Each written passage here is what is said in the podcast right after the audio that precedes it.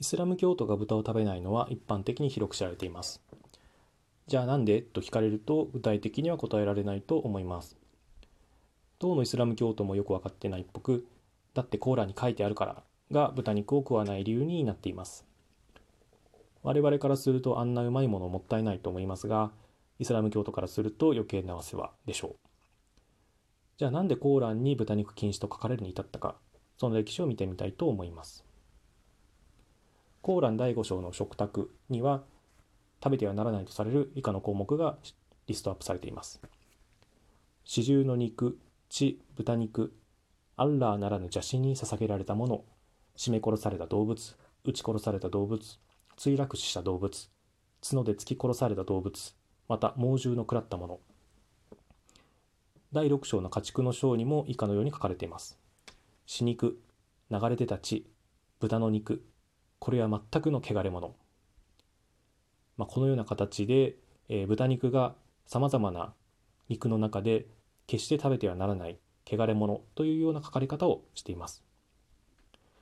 2000年にインドネシアで味の素に豚の成分が使われているとメディアで報道され現地法人の社長が逮捕されるニュースがありました。材料に豚が用いられていたわけではないんですが発酵菌を作るための触媒に豚の成分が使われていました。このような間接的な利用でも絶対にイスラム教では許されません。実は豚を食わないのはイスラム教徒だけではなく敬虔なユダヤ教徒も一切口にしません。ユダヤ教の聖典旧約聖書のレビ記新明記の中では豚は食べてはいけないものとされています。イスラム教の開祖ムハンマドは教団を立ち上げる際にユダヤ教について研究したそうなので豚を食べちゃダメというのもユダヤ教からの影響が大きいと考えられています。豚に加えてユダヤ教徒は牛肉と牛乳を同時に食べてはいけません。乳加工品もダメなのでえー、それを考えるとユダヤ教徒はチーズバーガーを食べてはいけないということになってしまいます。ではなんで豚というのがここまで嫌われるのか。実は豚というのは非常に綺麗好きな動物です。ちゃんと育てれば食べ残しは食べなかったり清潔な場所でしか寝なかったり糞尿の匂いを嫌う性質があります。にもかかわらず不潔な生き物とされるのは、まあ、何でも食う雑食なところ大食感なところから来ているのかもしれません。豚を育てるためには、まあ、大食感だから、まあ、大量の飼料が必要になります。餌が必要になります。なんですけどそんなにこう家畜にたっぷり餌をあげ食わせてあげるほど余裕があったわけではないのでいつも。たまには人間の食い残しですとかクソをあてがうこともありました。まあ豚は豚で大食感なので腹が減ってたらクソでも何でも食ってしまうわけですね。まあそれを見た人間は、まあ、なんてデリカシーのない生き物なんだと思ったのかもしれません。まあ、金に癒しい人間ですとか大食家な人間ですとか、まあ、そういう人間を豚野郎と罵る言葉は世界中で見られるので豚を不潔で癒しい生き物とみなしたのは万国共通のようです。また環境面からもいくつか理由が考えられます。